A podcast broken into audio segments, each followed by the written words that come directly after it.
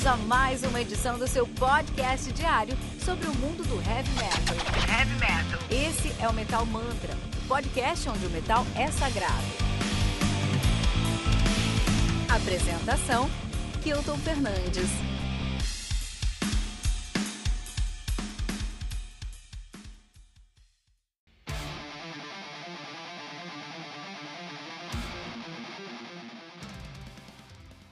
Viribus Unities do Dragony, lançado aí no dia 15 de janeiro de 2021 pela Napalm Records, sendo responsável pelo lançamento de discos aí como Dominion do Hammerfall, disco predileto aí do Fernando Piva, Prevail 2 do Cobra and the Lotus e, e também o We Came with the Northern Winds do Leaves Eye. Viribus, Viribus Unities, que conta com 12 músicas, totalizando 49 minutos de play, né? O Dragon, Dragon que é uma banda de melodic power metal de Viena, na, na Áustria. Olha aí, cara. Coisa mais chique aqui, né? Uh, os caras estão ativos aí desde 2010, na verdade 2007, 2010 eles se chamavam The Dragon Slayer Project, né? Mas eles já estão na ativa desde então.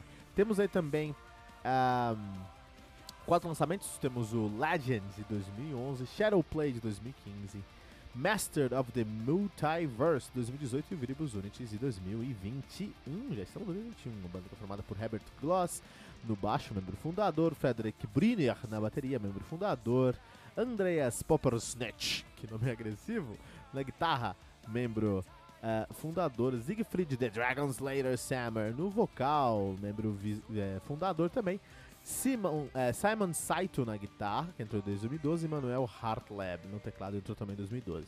O Siegfried Sammer e o Herbert.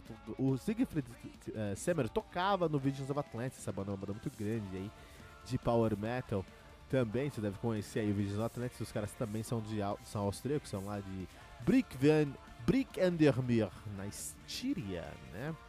É, banda muito, muito conhecida por causa da vocalista deles, a Clementine Delony, que é uma das maiores influencers do metal, né? Do Instagram, né? Então, um, ela tem um projeto aí online no, no, Instagram muito, muito grande, muito famoso.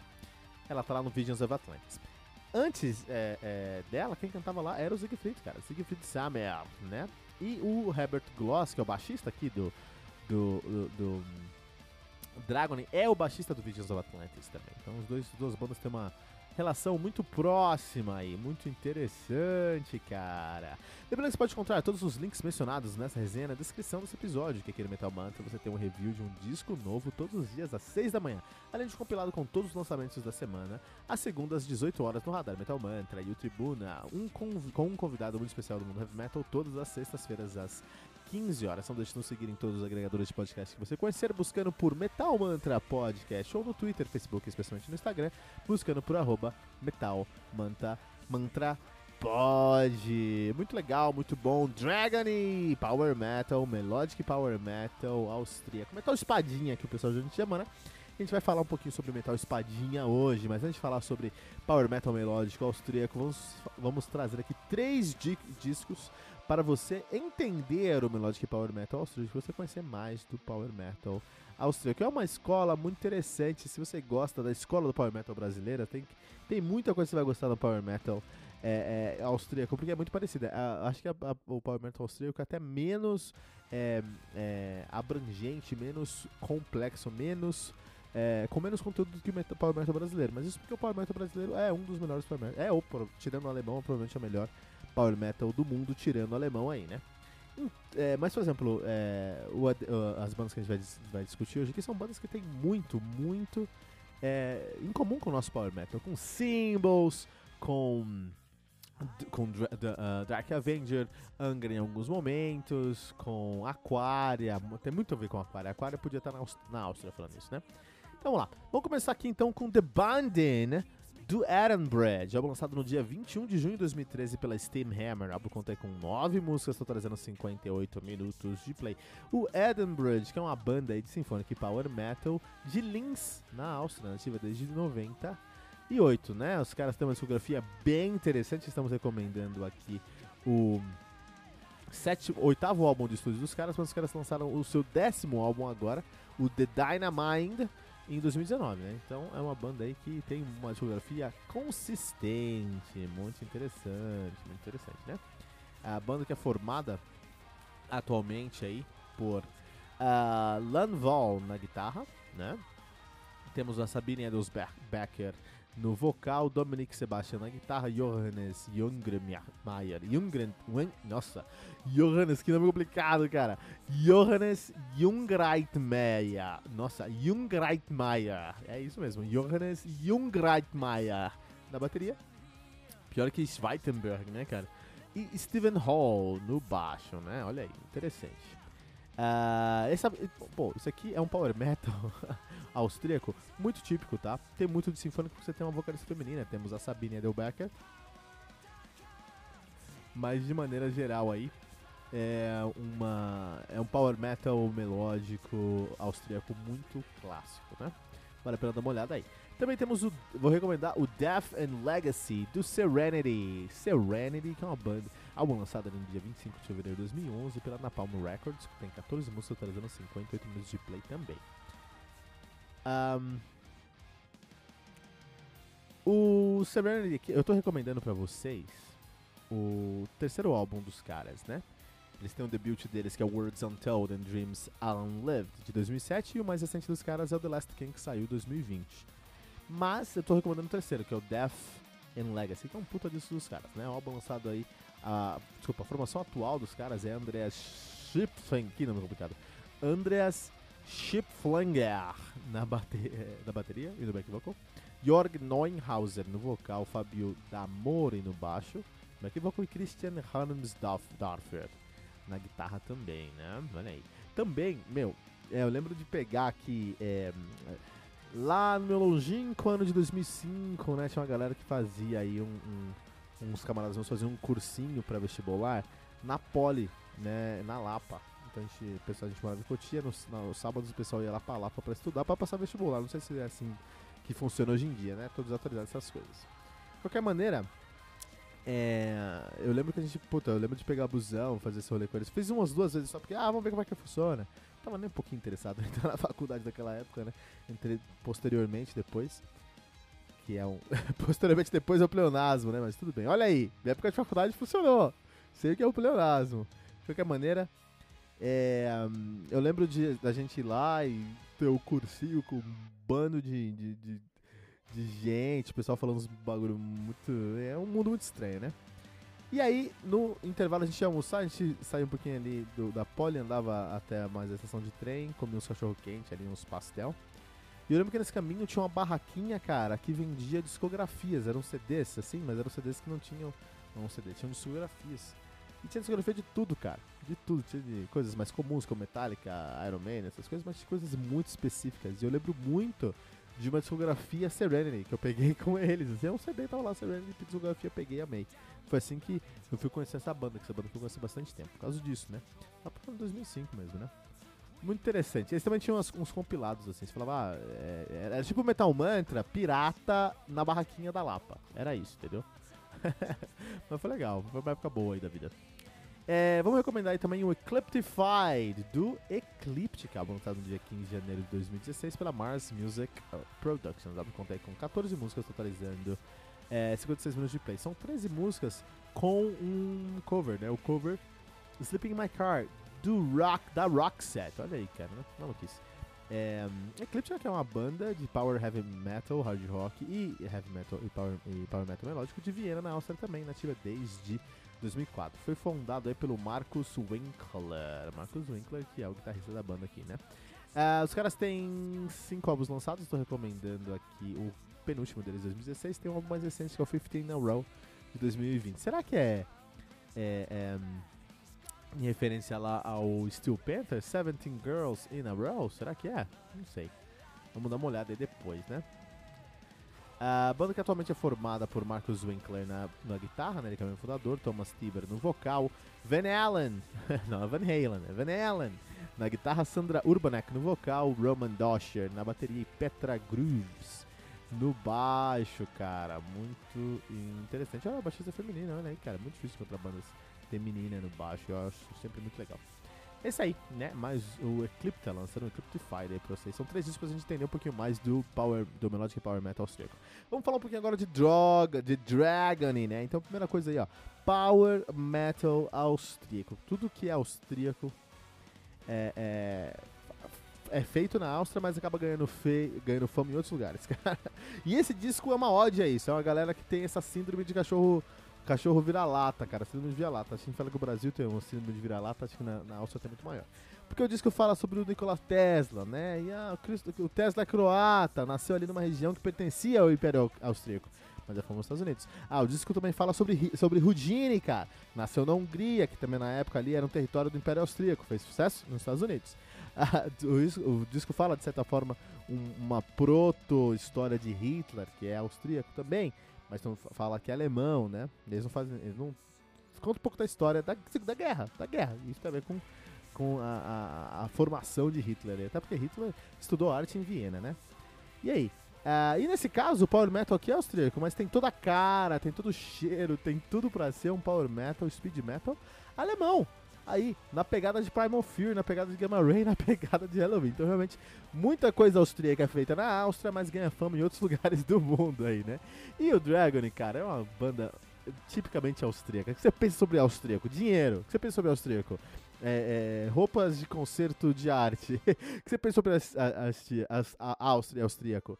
É, cheiro de naftalina e museu. E é isso que é o Dragon, cara. É uma banda muito arrumadinha, muito exigente, muito fiel ao seu estilo, muito rígida, cara. É, é, e são esses os mods aqui que a gente já pode pautar a nossa discussão. Realmente o som traz aqui uma excelente execução. Não tem uma semínima, não tem uma fusa, não tem uma cestina de é, semicolcheia que tá fora do tempo aqui, né? Tudo muito redondinho, muito pitadinho, muito legal, né? É...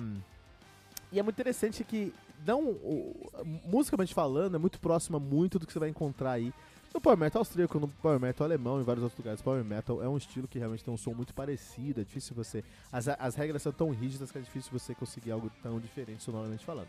Acho que o Master Plan é a banda que mais inova nisso, consegue trazer muito uma sonoridade muito fora da caixa, mesmo estando seguindo todas as regras ali do seu som, né?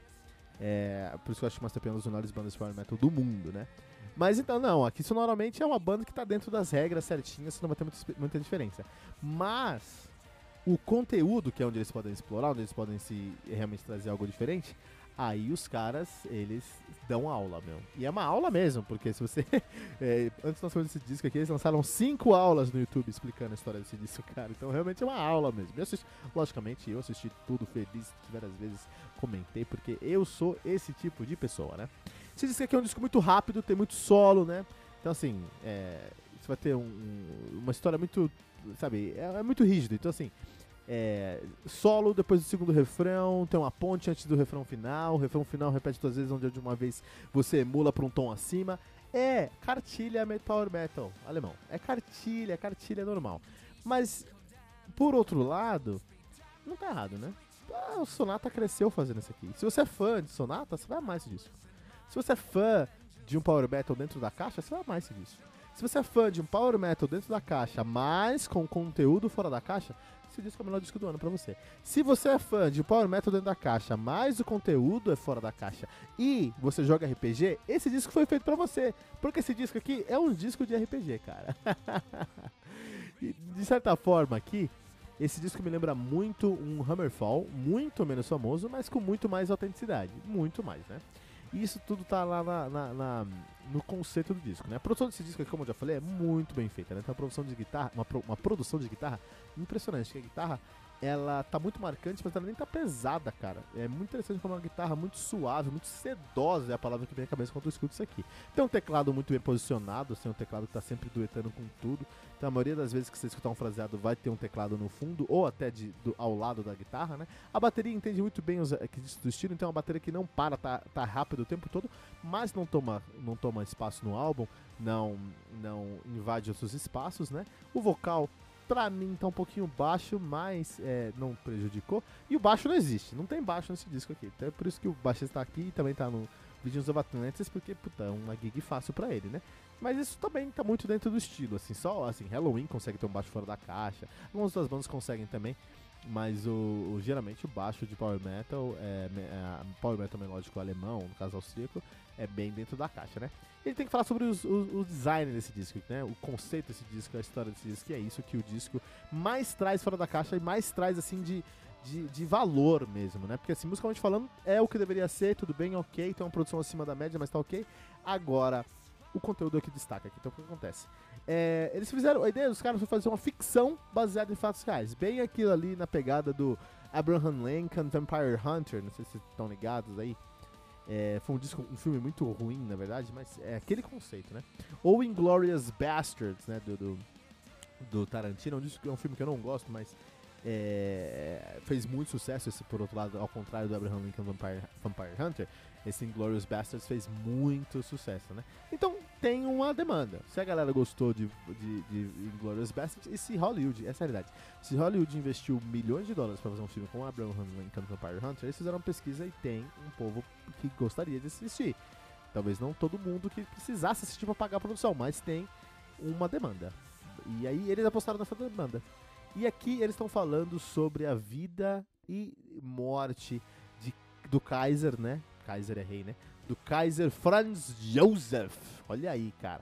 A vida e a obra, a vida e a morte, na verdade, do Kaiser Franz Josef. Mas eles usam isso é, muito, é, com muito liberdade poética e criando ali uma ficção. Então, é, a história aqui começa mais ou menos uma década antes da Primeira Guerra Mundial.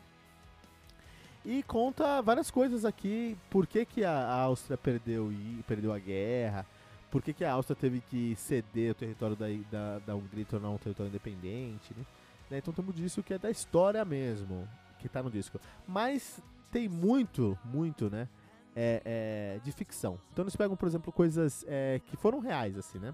Três é, histórias que foram reais. Por exemplo, eles vão falar sobre a morte da Elizabeth de Genebra, é, Elizabeth é, em Genebra, na verdade a morte do filho do Kaiser, Joseph, é, é, Franz Joseph, também é, foi real, ele cometeu suicídio no castelo onde ele morava. E a morte do sobrinho do, do Kaiser, Franz Joseph, que é o Franz Ferdinand, arqui, arquiduque, né? Franz Ferdinand. E a morte do arquiduque Franz Ferdinand que acarretou a Primeira Guerra Mundial. Olha aí, cara. Então são três histórias, são reais. E a gente, uh, a gente não conecta isso, porque a Primeira Guerra Mundial é uma guerra, guerra que, que, é muito importante para o mundo, é interessante entender o que aconteceu ali. Essa guerra é, contou muito, é uma guerra que tem muita, tem muita relação com a história da Áustria. E como a Áustria tem esse síndrome de vira-lata, pô, todo mundo fala da Segunda Guerra Mundial, da Primeira Guerra, da Primeira Guerra Mundial, mas ninguém fala da Áustria. Vamos contar que a história da Áustria na Segunda da Primeira Guerra Mundial. Faz muito sentido. É muito interessante que nas aulas que eu assisti, eu assisti essas aulas aqui dos caras no, do, da banda em si no, no YouTube, os caras falando super tranquilamente. Então, logicamente, a educação na Áustria deve ser algo né, de outro mundo, né? Então, o que acontece? Nesse disco aqui só acontece a primeira morte, que é a, a morte da Imperadora Elizabeth em Genebra, né? Então o que acontece? Tem, tá tendo, tudo até esse ponto é, é real. Então o Franz, o Franz Joseph tá batalhando ali, tá tendo umas guerras, a Hungria quer ficar independente, blá blá blá blá blá, tudo mais isso. E realmente a Rainha Elizabeth morre em Genebra. Só que aí começa a ficção. O que acontece? O filho do casal, né, que é o. o, o esqueci o nome dele aqui, mas enfim, o filho do casal lá, o, o, o, o, o príncipe, né, o filho do Kaiser ele começa a estudar magia negra, porque ele ficou meio, nossa, não acredito que minha mãe morreu tudo mais, começou a estudar magia negra. E ele decide trazer a mãe dele, a Elizabeth, de volta à vida. E faz. E quando isso acontece, ela volta à vida, mas volta junto com uma, um, um, exército de mortos-vivos, cara. E aí a Primeira Guerra Mundial não é nação contra nação, não é nada disso. Mas o mundo contra o mundo inferior, contra, contra os mortos-vivos da Rainha Elizabeth, cara. Olha que maluquice! E quem que lidera essa iniciativa humana? É o próprio Kaiser Franz Josef. Só que ele não tá ali só lutando. Ele tá ali com um traje cyberpunkiano, cara. Ele tá com um traje super, cyberpunk, assim, desenvolvido por quem? Nikola Tesla, cara.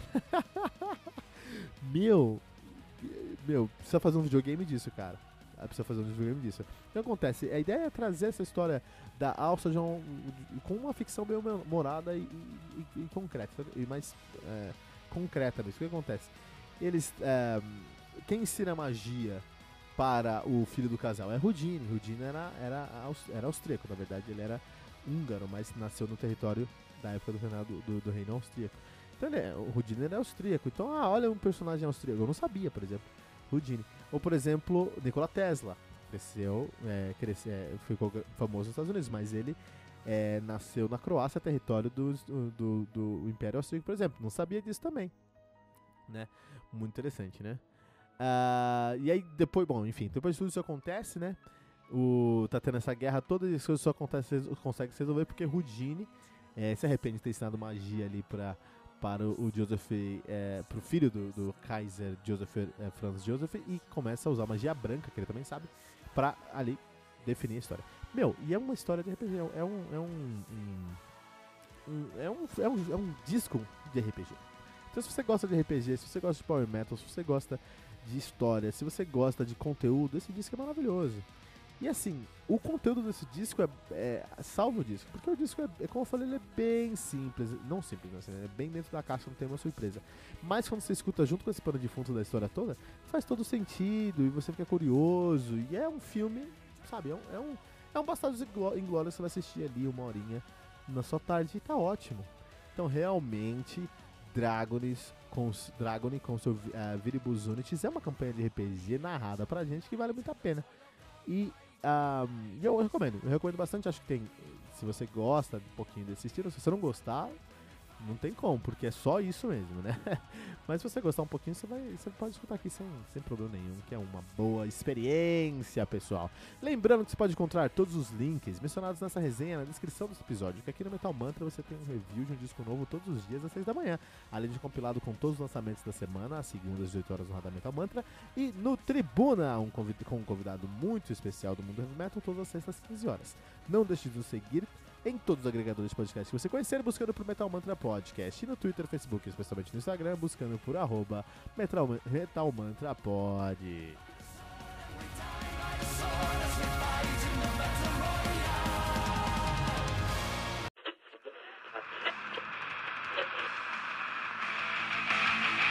Ficamos por aqui com mais uma edição do seu podcast diário sobre o mundo do heavy metal. Esse é o Metal Mantra, o podcast onde o metal é sagrado. Não esqueça de deixar seu comentário no nosso site metalmantra.com.br.